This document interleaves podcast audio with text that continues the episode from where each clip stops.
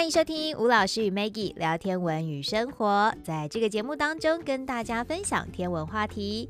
之前我们有聊到了关于开启天文学革命的一位重要天文学家哥白尼，他的成长与学习历程。今天呢，要继续分享哥白尼的故事哦。邀请到吴福和老师，老师好。主持人好，观众朋友大家好。对，今天要继续来聊哥白尼的故事喽。没错。嗯，因为哥白尼写了一本非常非常重要的书《天体运行论》，有人说它是科学革命，有人说它是天文学革命的一本巨著。嗯，所以我们今天要来聊聊哥白尼在写成他的《天体运行论》的心路历程。嗯，哥白尼一生他读过四所大学，一般人啊大概读过一两所就很厉害，你知道吗？在那个年代里面呢，他读过四所大学。那一四九一年的时候，他进入了波兰的最高学府，叫做克拉科夫大学，就以后的亚杰隆大学啦。一三六四年成立的，后来他在这里待了四年，一四九五年的时候才离开。那哥白尼在这里遇到了一个非常重要的老师，就熟悉古希腊哲学和天文的一个老师阿尔伯特布鲁楚斯基，所以他认识了亚里士多德的同心球理论。认识的托勒密的地心体系，嗯，他还用学校里面简单的天文观测仪器进行一些简单的天文观测。那他的藏书很多，他还收集了大量跟天文有关的书籍。后来瑞典军队啊，把它当成战利品，全部运回瑞典。哦、然后现在藏在哪里？藏在瑞典的乌普萨拉大学图书馆里面。嗯，一四九六年的时候。他的舅舅瓦琴洛德就把他送到文艺复兴花园的地方，来到了意大利的波洛尼亚大学。那在这个地方，他又碰到一个改变他一生非常重要的第二个老师。这个人他的全名啊叫做多梅尼科·玛利亚·若瓦拉·达费拉拉。嗯，有时候我们就简称他叫若瓦拉。那若瓦拉他就自称哦。他自己是德国天文学家雷乔蒙塔鲁斯，他的学生。嗯，那其实雷乔蒙塔鲁斯啊，他只活了四十岁。听说啊，他是被暗杀的。哦，在罗马被暗杀。嗯，雷乔蒙塔鲁斯啊，他十三岁的时候就进莱比锡大学哦，十三岁哦。嗯，这根本就是一个神童，你知道吗？不过他自视甚高，人缘非常差，所以后来啊。教会啊，请他去罗马，那要讨论一些立法的问题。嗯、啊，听说他在罗马被人家暗杀，哦，被人家毒死的样子。不过当然就是一个历史的一个悬案。嗯，一四七年十月二十五号，圣诞节那一天，嗯，天空中出现了一颗大彗星。这个彗星哦，一直到一四七二年三月一号还看得到哦。哇！那一四七二年的一月二十二号，这个彗星哦，距离地球啊。只有一千零五十万公里哦，好恐怖哦，非常近了，真的。那很明显，你知道吗？那时候对他们应该会很害怕吧？一定很害怕的啊，嗯、一定非常害怕。那雷乔蒙塔鲁斯啊，他就详细观测它，嗯，他就记录这个彗星呢，一直记录到一四七二年一月二十号。他圣诞节看到，他一直记录哦，记录到一月二十号，嗯、而且啊，他用视差的方法。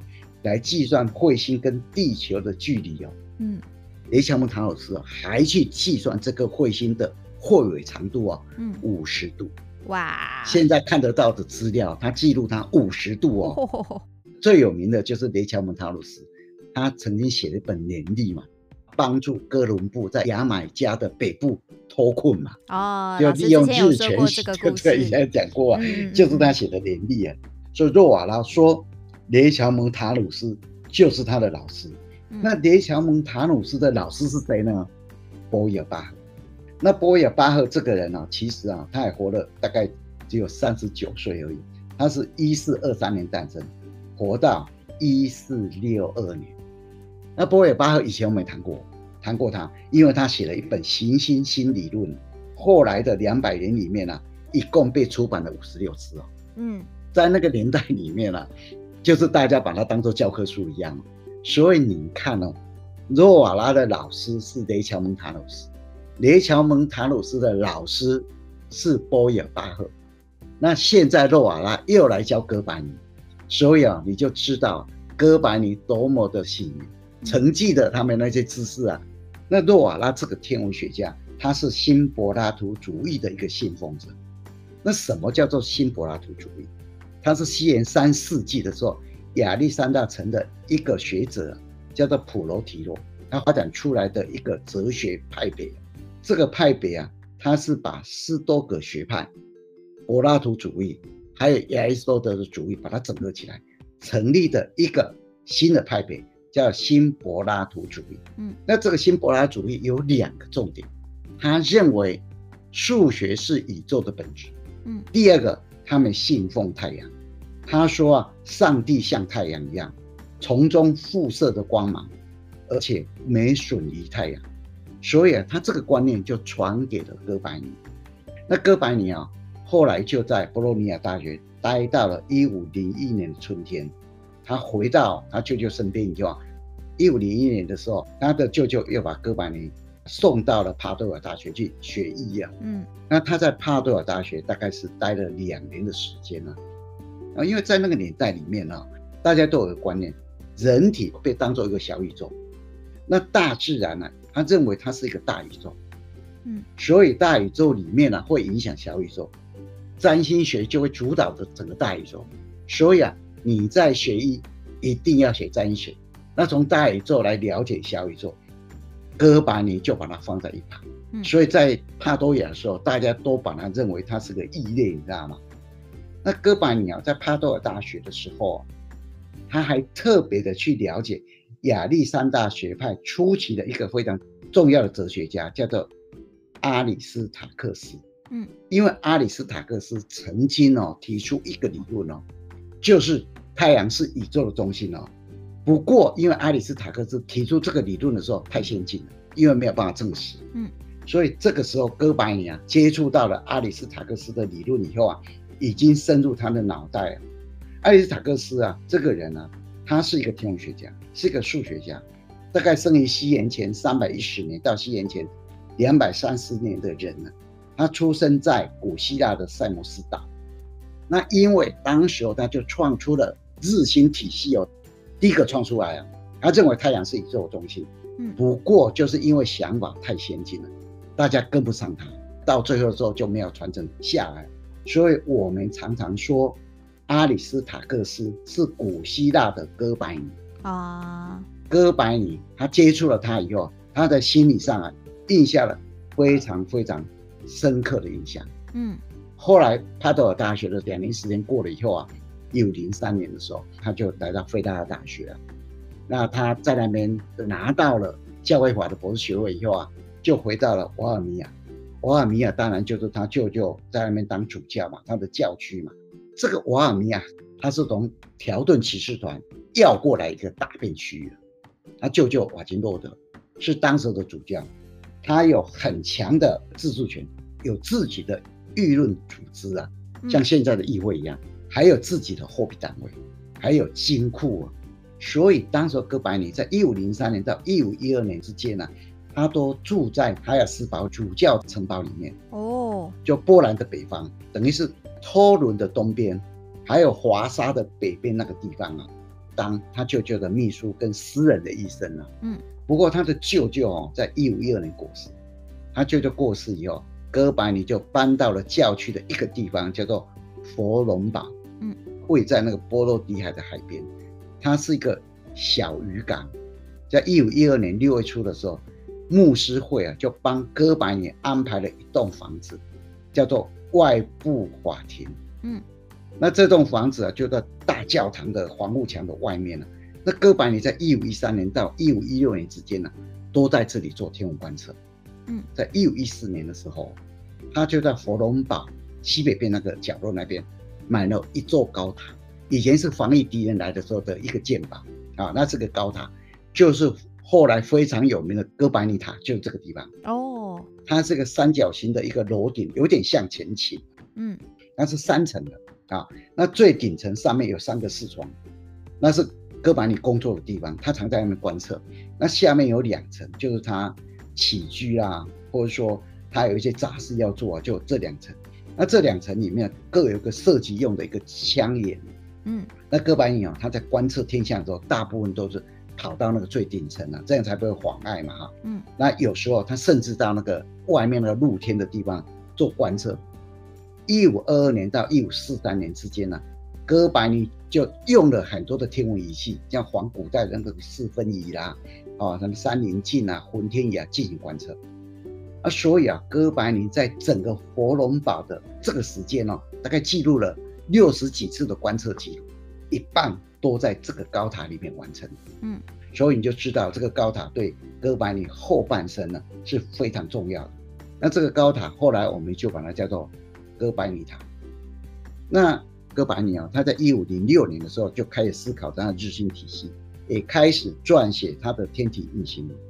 一五一三年到一五一六年的时候，他在外部法庭做观测，然后就开始去撰写他的这一本。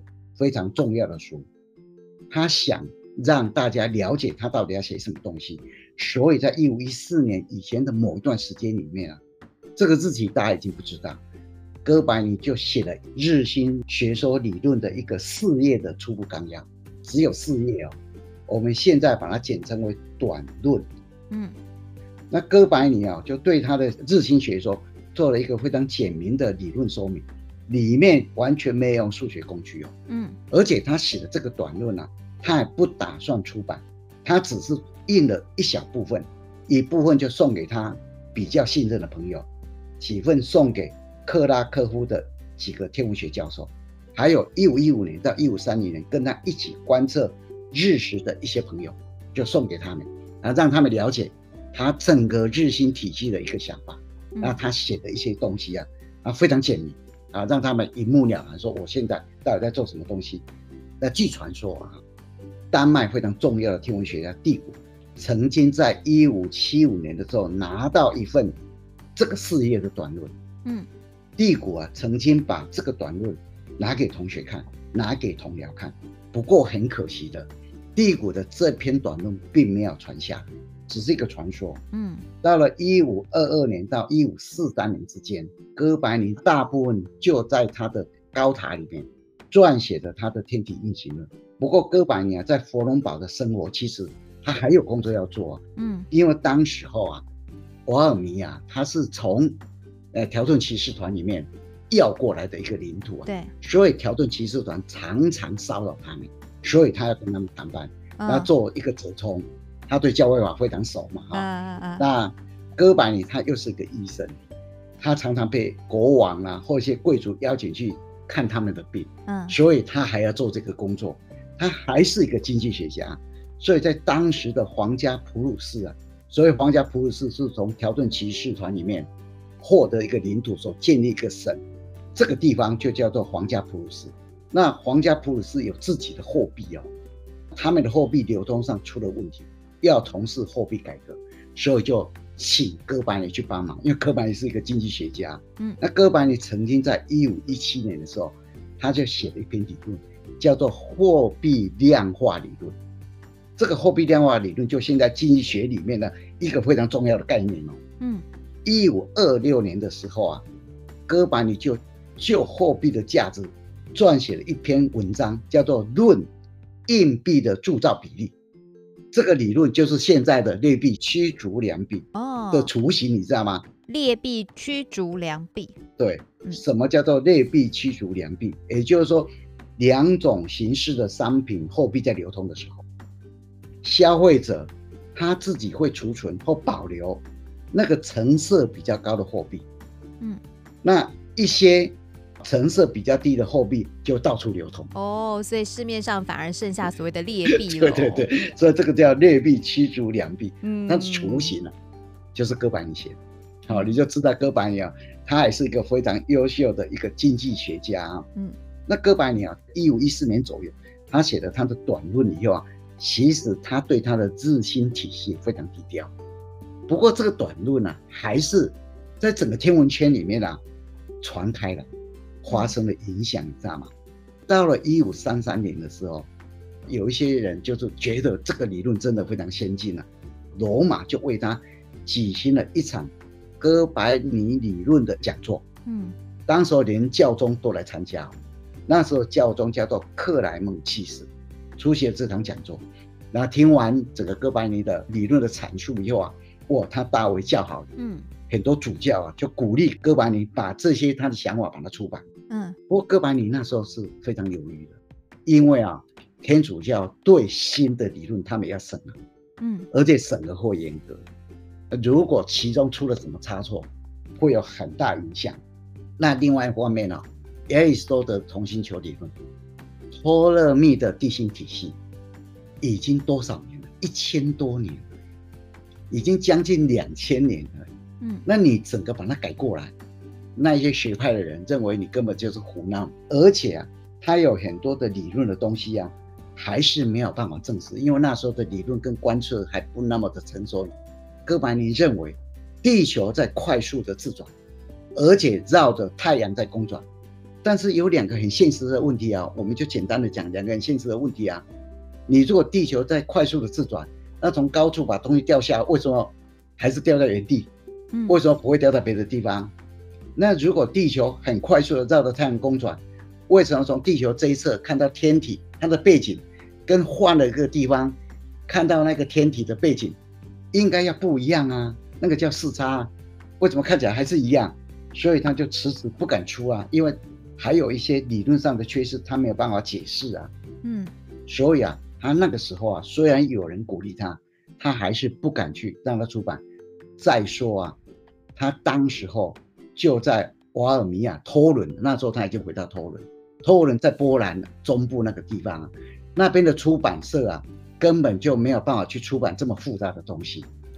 真的要出版的话，可能要拿到一些比较大的出版社，像纽伦堡，嗯，德国纽伦堡就有很大的出版商。那你想想看，从托伦到那边去啊，他那时候年纪已经很大了。他一四七三年诞生，已经到了一五三三年以后啊，他年纪已经很大，嗯，而且很多事情要工作啊，没有人帮他负担这些工作，根本就没有办法送去印啊，嗯，一直到了一五四二年，出现了一个人。也是哥白尼一生的唯一学生，叫雷迪库斯。嗯，因为雷迪库斯本身就是一个很特别的人。雷迪库斯是市长的儿子哦。那因为他爸爸贪污啊，后来被处以死刑哦。那雷迪库斯小时候连姓都改掉。嗯，啊，他是一个非常聪明的人。那当时候是一个莱比锡大学数学教授，他看到哥白尼一些著作以后，一些传说以后，他就认为这个神父非常前卫。想法非常不一样，所以他就来到托伦。哥白尼后来就收他为学生，所以哥白尼一生只有一个学生叫雷蒂库斯。那后来雷蒂库斯就一直鼓励哥白尼把他的书拿去印，后面的出版工作他要完全负担。所以啊，雷蒂库斯就把他的手稿全部拿到纽伦堡去，交给出版商叫做佩翠厄斯。那《天体运运行论》一直到一五四三年。五月二十四号那一天，印了两百五十本，其中有一本就拿到了托伦哥白尼的病榻上面，因为哥白尼那时候已经呈现弥留状态。哦，因为哥白尼脑溢血，已经奄奄一息了。后来看到他的书印好了，回光返照，嗯，他就摸着他的书，然后就离开了人间。就一五四三年五月二十四号啊，那时候他的书啊，还整个跟世人见面了。也因为雷蒂库斯，他把他送到纽伦堡去。那整个天体运行论的内容啊，我们简单的可以帮各位稍微简述一下。其实你要认识《天体运行论》这本书，不是一本革命的书，它是一个开启革命的一本书。嗯，开启了科学还有天文科学的一本重要的书。它一共有六卷，第一卷有十四章。主要它在论述太阳位于宇宙的中心，地球和其他的行星都绕着太阳转。第二卷一样有十四章，谈论球面天文学和天体的视运动。第三卷有二十六章，它主要在论述二分二至、春分、秋分、夏至、冬至它的岁差，还有黄道跟赤道的交角。和它的变化，哦，第四卷有三十二章，它讨论月球的运行，还有日食跟月食。第五卷有三十六章，第六卷有九章，这两卷都在讲什么？都在讲五大行星的四运动的状况。嗯，这整个是天体运行论里面的内容，改变全世界的科学，启动了天文学革命、科学革命的一本书，就在一五四三年五月二十四号，两百五十本就出现了。那当然了，并没有这么顺利。当时天主教他的态度，还有新教的态度，还有其他人的态度，我们有几个问题要讨论的，就是后面我们要跟各位阐述的。其实这本书是很专业的，一般人是看不下去，是看不懂。但是为什么会变成这么重要的书？第二个，后来变成这么重要的书，为什么会变成禁书？为什么会被人家禁，不能读？然后后来又解禁，到底怎么回事？有一个另外一个非常重要的重点了。地心体系已经传了将近两千年，哥白尼为什么胆敢把地球拿掉，换上太阳？他心里到底在想什么？我们下一次的时候再来跟各位分享。好，老师今天带来关于哥白尼写成《天体运行论》，一直到出版印刷这一段，其实花了很长时间的历程哦。下一次呢，还要来跟大家讨论一些嗯，可以进一步去思考的问题。那我们就期待下一次的分享喽。谢谢老师，谢谢谢谢大家。